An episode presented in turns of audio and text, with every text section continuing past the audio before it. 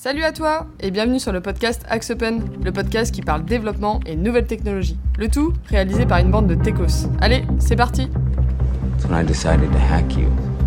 Whoever's in control of the exit nodes is also in control of the traffic, which makes me Salut à tous et bienvenue dans ce nouvel épisode du podcast d'Axe Open. Aujourd'hui, pour le plus grand plaisir des fans de Java, on plonge dans l'univers Spring Boot. On avait déjà parlé de Spring Boot dans un précédent podcast euh, et on avait parlé en fait surtout du framework dans les grandes lignes, mais l'idée aujourd'hui, ça va être vraiment de s'attarder principalement sur la dernière version majeure qui est sortie, donc c'est la version 3, elle est sortie il y a pas très très longtemps. Et donc euh, l'idée aujourd'hui, c'est de parler bah, surtout des, des nouveautés que ça apporte, euh, de la migration euh, de Spring 2 à Spring 3 et aussi bah, de vous donner quelques tips euh, sur le framework. Alors pour échanger sur le sujet, on est aujourd'hui en comité très très très très réduit. Je pense qu'on n'a jamais été aussi peu autour de la table. La Alors, crème de la crème. Voilà, j'allais dire, certains diront la crème de la crème. Bon, on se donne rendez-vous à la fin du podcast pour dire est-ce que c'est c'est ça ou pas. Alors on a, bah, vous aurez reconnu donc Philippe, Java Menegri, Salut et on a Nathan, le monsieur propre du code. Hello Alors désolé pour ceux qui suivent le podcast depuis un moment et qui sont euh, bah, des fans euh, d'Arthur. Euh, il n'était pas dispo aujourd'hui, mais on vous promet, il revient dans le prochain épisode, donc euh, soyez patients et vous inquiétez pas, il revient vite. On démarre? Euh, Bon, on va quand même commencer par refaire un, petit point de base, on va poser les bases.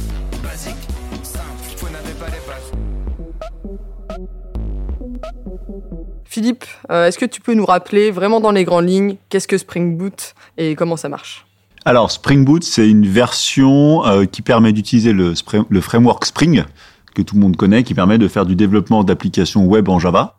Et c'est une déclinaison qui permet d'avoir, euh, comme son nom l'indique, une version boot qui boot, qui puisse démarrer. Donc en fait, qui encapsule directement à l'intérieur euh, un serveur d'application Java, euh, que ce soit Tomcat, Jetty en fonction des versions, et qui vous permet en fait directement d'avoir euh, un espèce de starter kit immédiat qui vous permet de développer euh, avec le, le- toute la puissance de Spring, généralement des API web.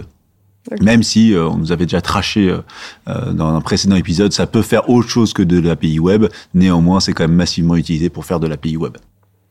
Ok. Et euh, ici, du coup, on l'utilise uniquement pour faire de l'API web ou euh, est-ce que des fois dans des projets vous l'utilisez pour autre chose euh? Non, on l'utilise euh, quasiment exclusivement pour faire de l'API web, du microservice et tout ce qui tourne autour des batchs là-dessus. Mais c'est quand même massivement utilisé pour faire ça. Il y a un type de projet particulier pour lequel Spring Boot c'est plus conseillé ou il y a ou euh, finalement en fonction je sais pas euh, de la taille, de la complexité du projet, c'est intelligent de mettre en place un framework comme ça. euh. Alors la question, elle se pose plutôt à l'inverse, c'est est-ce qu'il y a un projet sur lequel Spring Boot ne fonctionnerait pas? Euh, Là, ça, on, voit, on voit le fan hein, quand ça. même. euh, Non, euh, la ça annonce la. Christian, tu- tu l'avais venir ça, ouais. J'ai vu ton petit sourire avant de parler. non, euh, non, non. euh, c'est des- donc si vous êtes dans l'univers de Java et que vous avez décidé de développer une application web, il n'y a pas vraiment de concurrents aujourd'hui. On peut parler peut-être de Quarkus euh, sur lequel on a un peu échangé, mais il n'y en a pas beaucoup, beaucoup qui ont ce niveau de maturité. Enfin, je veux dire, si vous faites de l'API web avec euh, du Java aujourd'hui à date, vous avez 99% de chances de partir sur les Spring Boot. Spring Boot, comment est-ce que ça a évolué ces dernières années? Ça, euh, Déjà, ça date à peu près de quand ce framework? Alors euh, Spring Boot, ça date à peu près d'une dizaine d'années. C'est pas très, très- enfin c'est à la fois vieux et pas très très vieux. Ça dépend euh, d'où on se positionne. Ça évolue euh, comme toutes les techno Java assez lentement. Euh, la version 2, euh, moi j'arrive même plus à me souvenir de, depuis combien de temps euh, elle existe, mais elle existe depuis un, un, un très bon temps. Et en fait, ils font des, des versions. Euh, alors Spring, faut, faut voir que c'est un framework derrière, donc ça évolue sur un ensemble de librairies, c'est assez compliqué, mais ça évolue à la vitesse que la, laquelle évolue Java. Donc ça évolue globalement très lentement et c'est très agréable justement parce que ça évolue lentement. Et quand ils amènent des fonctionnalités, ils les amènent au compte-goutte et généralement avec une forte rétroactivité, ce qui fait que vous avez un pas mal de temps pour arriver à mettre en place euh, une nouvelle version. C'est quoi, t'as une nouvelle version euh, Enfin, si on parle pas des majeurs, mais, euh, mais des versions qui t'as un petit peu en dessous, t'as une nouvelle version euh, type euh, tous les six mois ou c'est vraiment au gré de ce qui. euh, non, alors qui les, grosses majeures, les 1, 2, 3, euh, je suis pas sûr qu'il y ait vraiment de rythme qui soit établi. Et par contre, globalement, il faut compter une mise à jour, euh, alors pas mineure, mais une mise à jour classique tous les ans à peu près, c'est à peu près le rythme, avec le fait qu'ils qu'ils les maintiennent globalement pendant un an en support open source et puis trois ans si vous les faites en support commerciaux.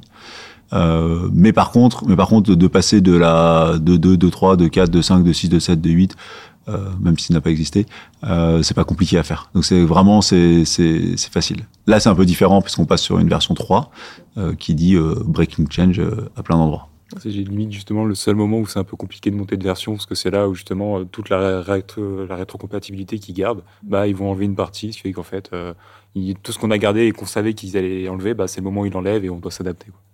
Vous vous souvenez de la... Je sais pas si vous aviez testé la version 1 ou pas? Oui, bien sûr.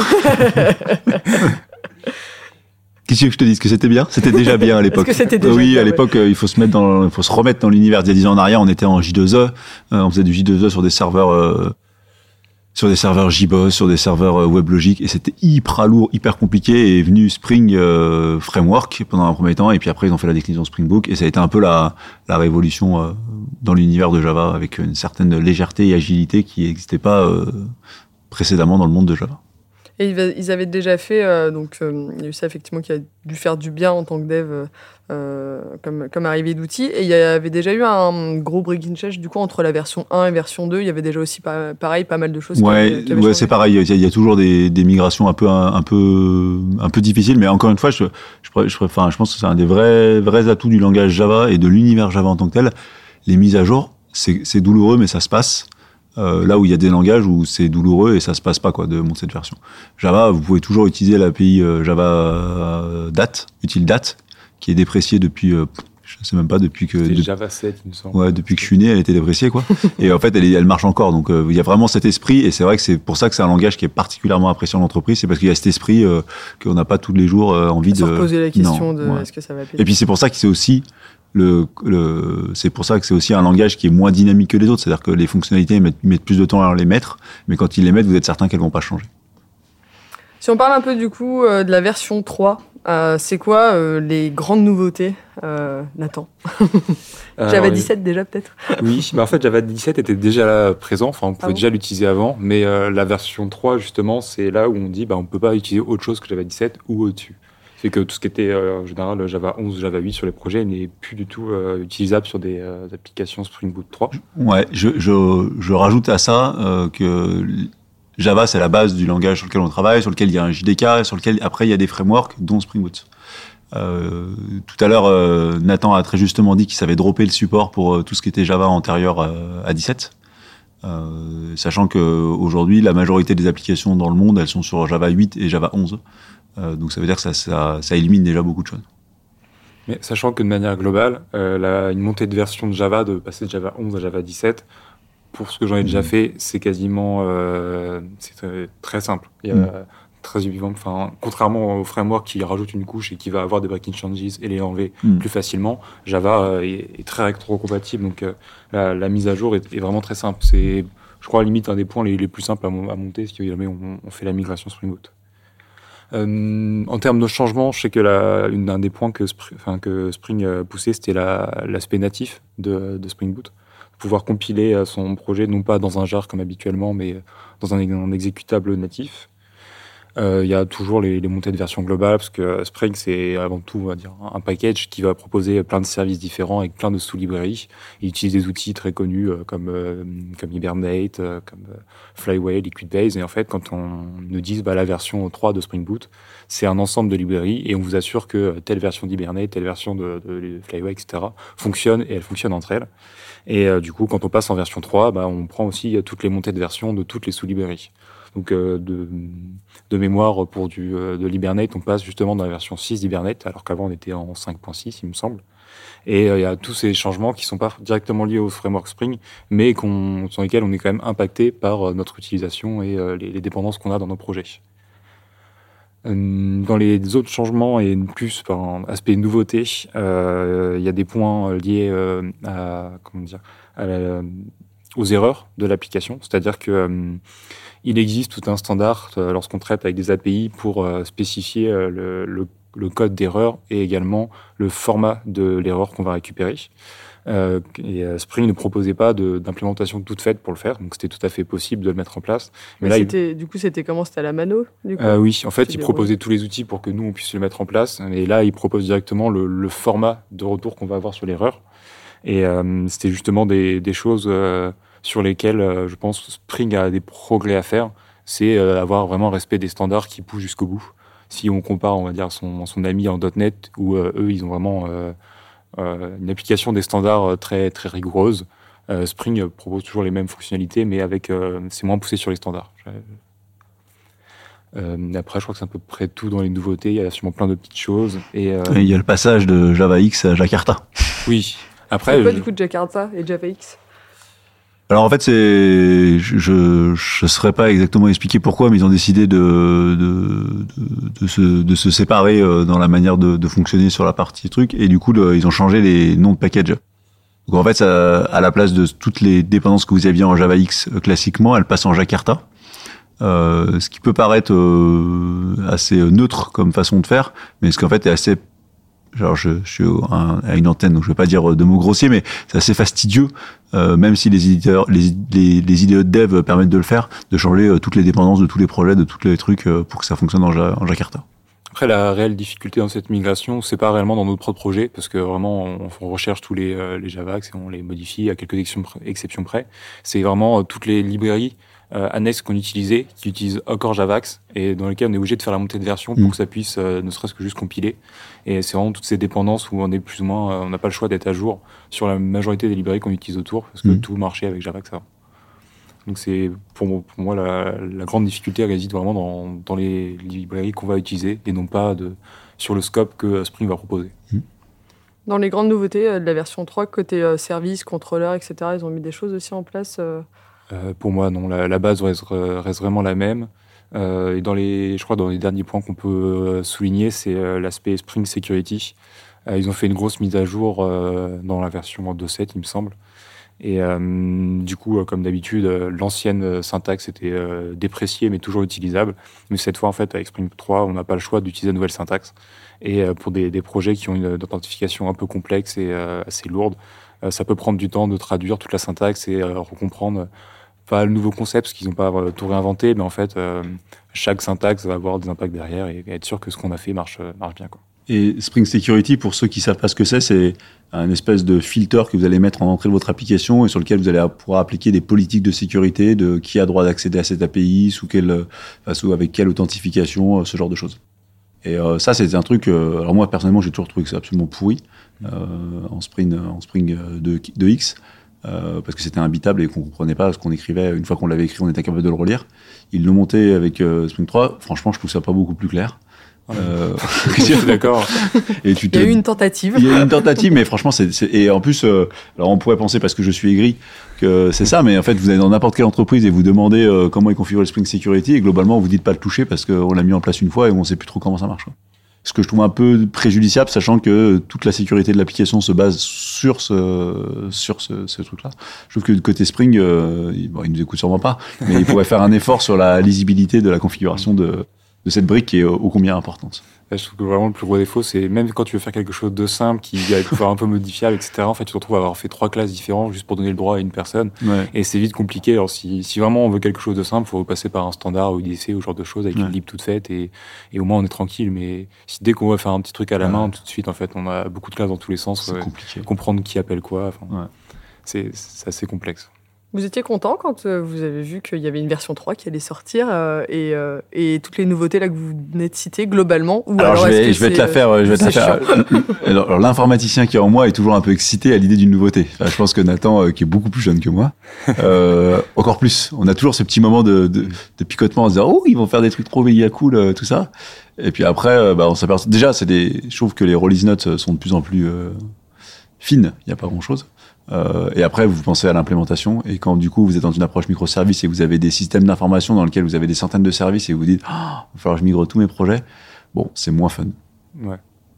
Et euh, moi, j'étais assez content. J'ai même testé les versions avant qu'elles sortent un peu pour, euh, surtout sur l'aspect compilation native qui m'intéressait particulièrement, euh, pour un peu voir ce qu'ils avaient fait, ce qu'ils avaient fait, etc. Et oui, personnellement, j'étais très content quand c'est sorti, euh, de juste pouvoir tester. Maintenant, vraiment, euh, quelques mois après, bon, ça me fait ni chaud ni froid.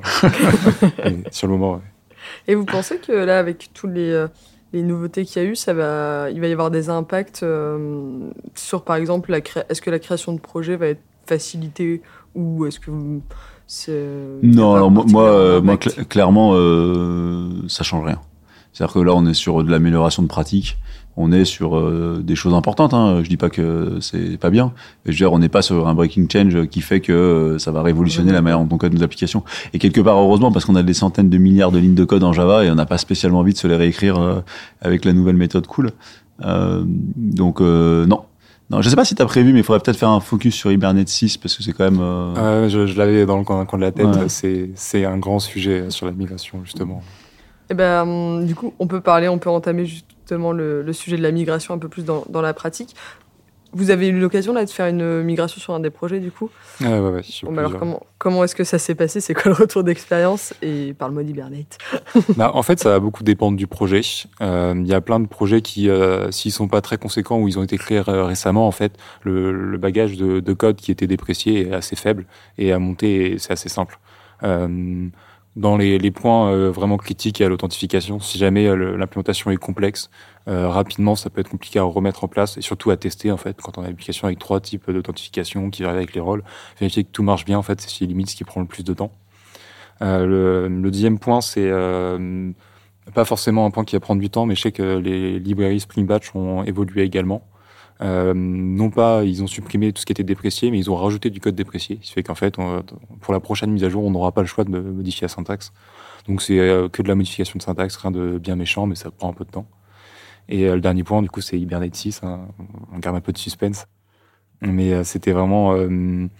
il, comment dire, Hibernate rajoute vraiment une couche entre euh, nous, on écrit notre code pour interagir avec la base de données et eux, ils s'occupent de générer tout ce qui va être SQL pour interagir vraiment avec la base de données.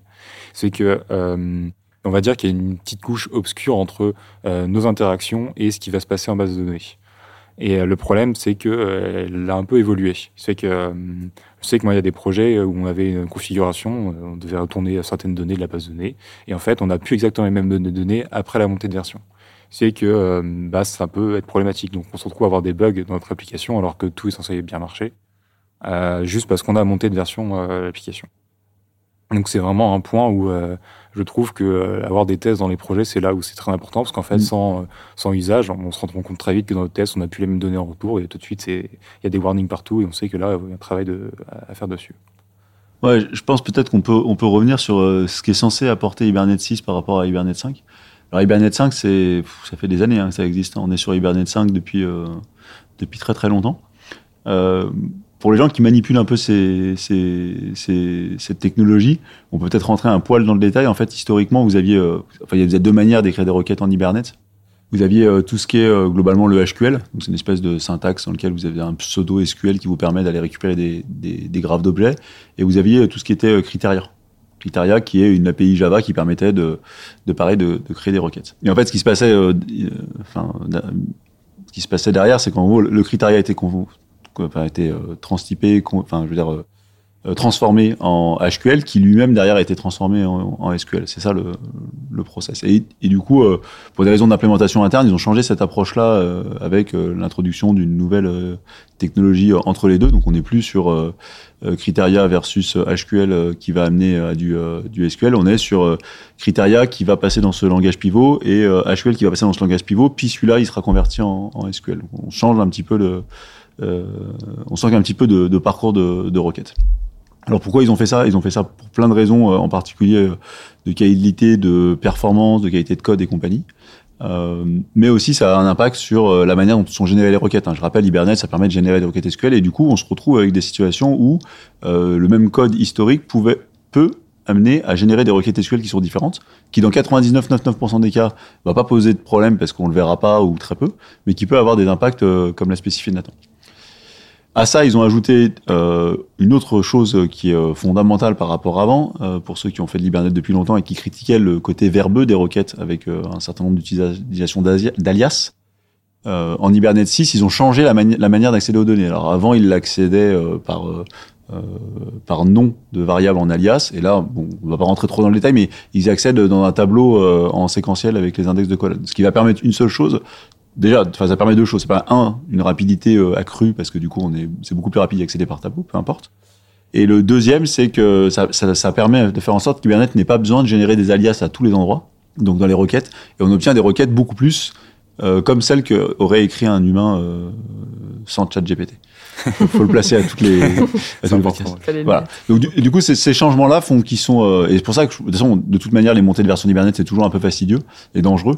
Euh, ces changements-là qui, ont, qui sont pour le bien de la technologie et qui font que on a une certaine performance qui est améliorée et des requêtes qui sont plus facilement compréhensibles et lisibles, fait que vous pouvez avoir des comportements aux limites qui sont un peu différents. Et c'est ce dont euh, Nathan a éprouvé, euh, a éprouvé le, plaisir. J'ai un peu souffert et je suis un peu même embêté encore maintenant parce que euh, il y a des solutions, euh, on va dire, euh, on va dire clés en main pour euh, facilement faire des choses euh, à optimiser qui ne marchent plus trop et parce que je pense qu'elle marché, euh, mais un peu de manière pas pas intentionnelle de la part d'Hibernate. Ouais. Il fait qu'en fait, faut retrouver d'autres nouvelles solutions qui soient assez simples à mettre en place, lisibles dans les projets et en même temps on puisse avoir des, des requêtes optimisées. Quoi. Est-ce que euh, pour ceux qui nous écoutent et qui auraient euh, la problématique de faire la, la montée de version, est-ce que vous avez des bonnes pratiques à, à conseiller? Comment est-ce que finalement, euh, comment est-ce qu'on s'y prend euh, pour, pour entamer ce chantier? Alors, je pense que la première étape, c'est toujours de faire le. Déjà, il faut, il faut lire globalement ce qui a changé dans le. Parce que sinon, vous allez perdre un temps infini à pas comprendre ce qui se passe. Donc, lisez globalement les headlines de ce qui ont changé pour avoir une idée. Dites-vous si vous avez ça ou pas dans vos projets. Et après, le plus simple, c'est que vous utilisez généralement un Gradle ou un Maven ou je sais pas ce que vous voulez utiliser. Et c'est du coup d'essayer de faire une migration à blanc, de monter tout et de regarder où ça pète de partout. Donc, vous avez des erreurs faciles. En Java, c'est un langage compilé, donc vous avez toutes les erreurs de compilation. Bon, ça, c'est la partie facile de l'iceberg, parce que, comme disait Nathan, bah, vous corrigez et ça compile, quoi. Euh, par contre, après, l'exécution, c'est là où ça devient plus compliqué. Euh, et là, il faut, faut être un peu solide sur les tests de que vous faites, parce que vous pouvez pas vous dire que ça compile, ça s'exécute, ça marche, euh, parce que tu as des, beaucoup d'effets de bord euh, qui, sont, qui sont importants en compte. Donc la règle, c'est toujours bah, de tester, de, d'essayer d'anticiper, et puis d'être, enfin, de pas juste dire que c'est une migration facile d'une mineure sans checker, quoi. Il y a des erreurs, à contrario, j'allais dire à éviter. Est-ce que vous, vous avez déjà fait des, bêtises en faisant des montées de version, que vous avez pété des trucs Ouais, la que- première bêtise d'une montée de version, tu veux savoir ce que c'est? Vas-y. c'est de croire que ça va bien se passer. non, et, et de se l'attaquer en, en milieu d'une milestone en disant ouais, vas-y, ça va prendre. euh, Hein? Ah, je, suis, je suis d'accord. Ouais, le, le seul conseil que j'ai donné, c'est une chose à la fois. C'est-à-dire Mm. que euh, on va compiler, on va remarquer un problème, en remarquant le problème, on voit qu'il y a autre chose qui a Mm. pété, etc. Et en fait, on arrive vite à régler trois problèmes en même temps et on se rend compte plus trop de ce qu'on fait Ouais. et on se perd très vite. Et euh, d'être très euh, méticuleux lorsqu'on le fait, ça, ça me paraît être le. Et, et l'autre chose, conseil. mais c'est vrai que c'est un conseil, mais qui paraît évident, mais sur les grosses montées de framework type euh, Spring ou compagnie, il faut peut-être pas le dire à l'éditeur, mais il faut attendre quelques mois. Ouais, attendez que la communauté se soit bouffée les dents sur des montées de version, vous aurez des retours d'expérience de blog qui vous expliqueront quoi faire.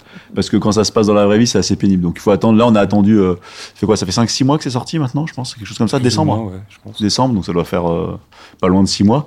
Et là, on commence à avoir, bah, nous, on a commencé à migrer un ou deux projets, et là, on va pouvoir euh, passer à l'échelle et migrer euh, tous les projets. En plus, ce que tu dis là, c'est vraiment très. euh, comment dire, euh, c'est- vraiment, ça marche vraiment parce que euh, sur la sortie de Spring, ils étaient avec une version d'Hibernate euh, un peu euh, toute fraîche. Et en fait, il y avait un bug dedans. Et euh, je sais que j'avais fait une migration très vite pour euh, pour tester justement. Et j'avais un- euh, mon application qui marchait plus, sauf qu'en fait, c'était quasiment sûr que c'était pas de ma faute. Sauf que le, le peu de pourcentage où en fait euh, l'erreur vient de la librairie et pas de notre code, est C'est rare. assez rare. Et euh, justement, on a dû attendre une 3.01 qui est sortie très rapidement après parce qu'en fait, Pour fixer le problème. C'est que si on se lance trop vite dedans, ça peut vite être euh, un peu problématique. Si on parle un peu d'avenir avant de, de, clore le sujet, est-ce que euh, pour vous, il y a encore des, euh, des manquements côté de Spring? Est-ce que, enfin, des choses qui vous déplaisent? Est-ce que vous pensez qu'il y a des choses qui, qui vont évoluer encore dans, les, dans les prochaines années à ce niveau-là? Voilà. Ils viennent de faire une montée de version là, mais euh, bon, Alors, j'imagine euh, que déjà, on est déjà dans le turfu. On peut, ré- on peut répondre. ouais. Alors, on n'est pas, on n'est pas chez Spring, hein, donc on, va pas vous dire ce qu'ils vont faire, mais la logique du, du marché actuellement, c'est d'aller vers des choses de plus en plus légères pour aller vers euh, des démarrages instantanés type serverless, type Docker qui démarre en instant, ce genre de choses. Donc, ils sont dans cette logique-là.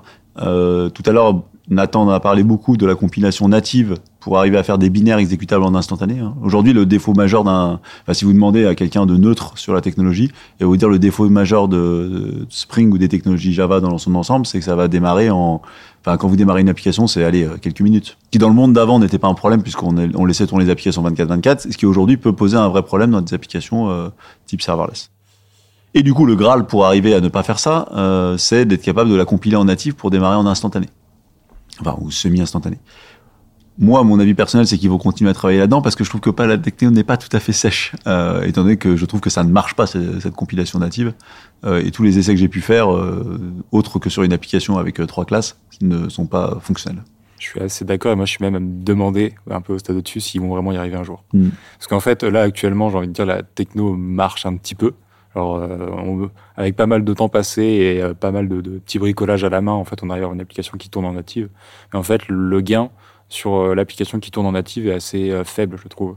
Euh, elle démarre vite et je pense que c'est tout ce que ça va apporter. Alors que normalement C'est déjà beaucoup. c'est déjà beaucoup, mais c'est censé apporter bien plus. Avoir une application qui est plus rapide, non pas juste au démarrage, mais sur l'exécution. Bah, sur l'exécution, il y a pas de choses à gagner. hein. C'est déjà du compile natif. euh, Bah, la JVM, elle te le compile en natif, hein, donc tu gagneras pas grand-chose. bah, moi, j'ai quand même plus l'impression en testant Quarkus dernièrement que euh, j'ai un réel gain lorsque je passe sur du natif par Ouais. rapport au Java.